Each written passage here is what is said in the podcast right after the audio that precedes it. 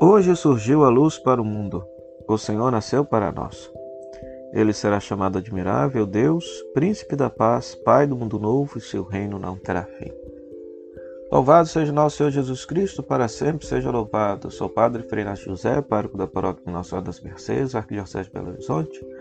Seja bem-vindo ao nosso programa especial de Natal, o Pão da Palavra, hoje meditando a Palavra de Deus pregada na Missa da Aurora, que seria a missa que seria rezada às 6 horas da manhã nesse dia de Natal. A primeira leitura, tirada de Isaías capítulo 62, versículo 11 a 12, o profeta Isaías diz à tribo de Judá, à cidade de Jerusalém: Eis que está chegando o teu Salvador. E este povo resgatado pelo Senhor será chamado povo santo, resgatados do Senhor. E terás por nome desejada a cidade não abandonada. Então, o profeta faz um alegre anúncio da salvação ao povo que está exilado. Deus está vindo para poder resgatá-los, Deus está vindo para poder libertá-los. Eles haverão, eles que são da terra de Judá, da cidade de Jerusalém e que estão deportados, haverão de em breve voltar para a terra. E na nossa expectativa cristológica, cristã, nós celebramos então, portanto, esta proximidade, esta salvação de Deus que vem até nós, que manifesta o teu amor, que manifesta o teu carinho, que manifesta a tua salvação a cada um de nós, mediante a encarnação do Verbo de Deus, mediante a encarnação de seu Filho unigênito. O, esta proximidade de Deus, a salvação, é de forma, vamos dizer assim, plena com o nascimento de Jesus. Lucas capítulo 2, versículo 15 a 20, o evangelho, que é a continuação do evangelho de ontem, na qual agora os pastores vão lá, após o anúncio dos anjos, conferir o que aconteceu. Então chegam lá e vem o menino recém-nascido deitado na manjedoura e ficam maravilhados com tudo aquilo que contavam. É interessante notar, portanto, que Deus, ao vir ao mundo em seu Filho Jesus Cristo, nasce na miséria, na pobreza, na fragilidade. A glória de Deus se manifestou nessa pequenez, nessa humildade, nessa singeleza, nesta simplicidade. Deus não veio no poder, na glória, no luxo, na riqueza. Então, o Natal também deseja fazer com que a gente possa rever hoje em dia Onde que a gente espera encontrar Deus? A Deus jamais, jamais encontraremos no luxo, no poder, na riqueza, no dinheiro, na glória, na ostentação, no espetáculo religioso. Não. Deus continua se revelando e se manifestando na pequenez, na pobreza, na miséria. Deus está escondido naqueles que não tiveram que comer nessa noite de Natal, naqueles que estão nas beiras das calçadas, naqueles que estão debaixo das pontes. Ali está ainda hoje se manifestando a glória de Deus, a qual precisamos aprender a reconhecer, a reconhecer. Pois esta é a glória de Deus, na pequenez e na simplicidade da gruta de Belém.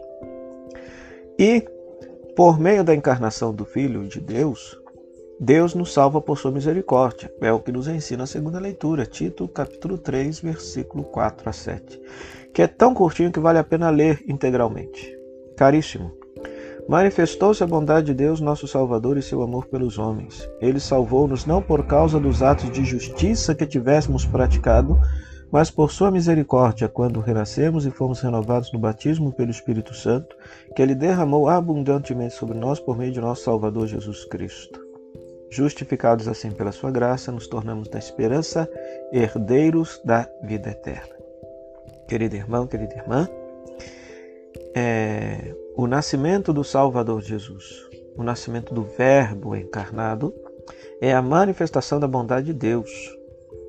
E Deus faz isso não porque a gente mereça, não porque a gente seja justo, não porque a gente seja santo, não, é por pura graça e é por pura misericórdia.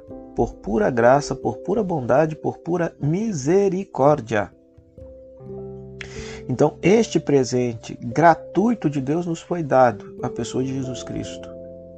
Cabe a nós, portanto, acolhê-lo, nos deixar iluminar por ele, né?